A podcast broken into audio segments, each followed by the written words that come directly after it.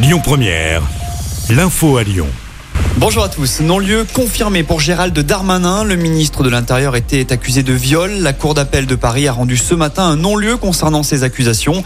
Gérald Darmanin était accusé par Sophie Patterson-Spatz de lui avoir demandé une relation sexuelle en 2009 en échange de son soutien dans une affaire judiciaire. Un non-lieu avait déjà été rendu l'été dernier. Il a donc été confirmé aujourd'hui. Un référendum pour la réforme des retraites, c'est en tout cas le souhait de la NUPS. Une centaine de députés ont déposé une demande à ce sujet. Une requête qui sera débattue par l'Assemblée le 6 février prochain. L'objectif de cette motion vise à suspendre l'examen du projet de réforme des retraites porté par le gouvernement qui devait démarrer aujourd'hui dans l'hémicycle.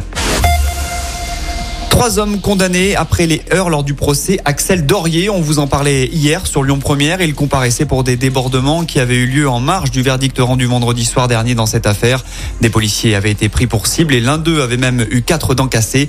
Les trois hommes ont été condamnés à des peines allant de 5 à 9 mois de prison avec sursis. Retour sur la finale du concours du Bocuse d'Or. L'équipe de France ne conserve malheureusement pas son titre. C'est le Danemark qui a remporté le concours de cuisine hier lors du Syrah Eurexpo.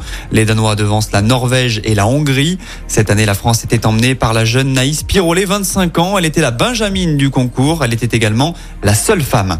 Y aura-t-il des remontées mécaniques dans les stations de ski pendant les vacances de février? Force ouvrière mécanique a déposé un préavis de grève illimité à compter du 31 janvier.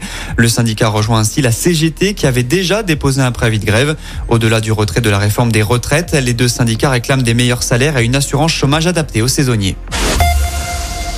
On passe au sport. Handball, la France affrontera l'Allemagne en quart de finale du mondial. La rencontre se jouera demain à Gdansk en Pologne.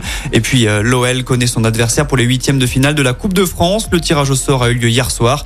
Les hommes de Laurent Blanc auront le droit à un choc avec la réception du LOSC. Rendez-vous le mercredi 8 février prochain. Autre affiche des huitièmes de finale, un très attendu Marseille-Paris Saint-Germain. Écoutez votre radio Lyon Première en direct sur l'application Lyon Première, lyonpremière.fr et bien sûr à Lyon sur 90.2 FM et en DAB+. Lyon Première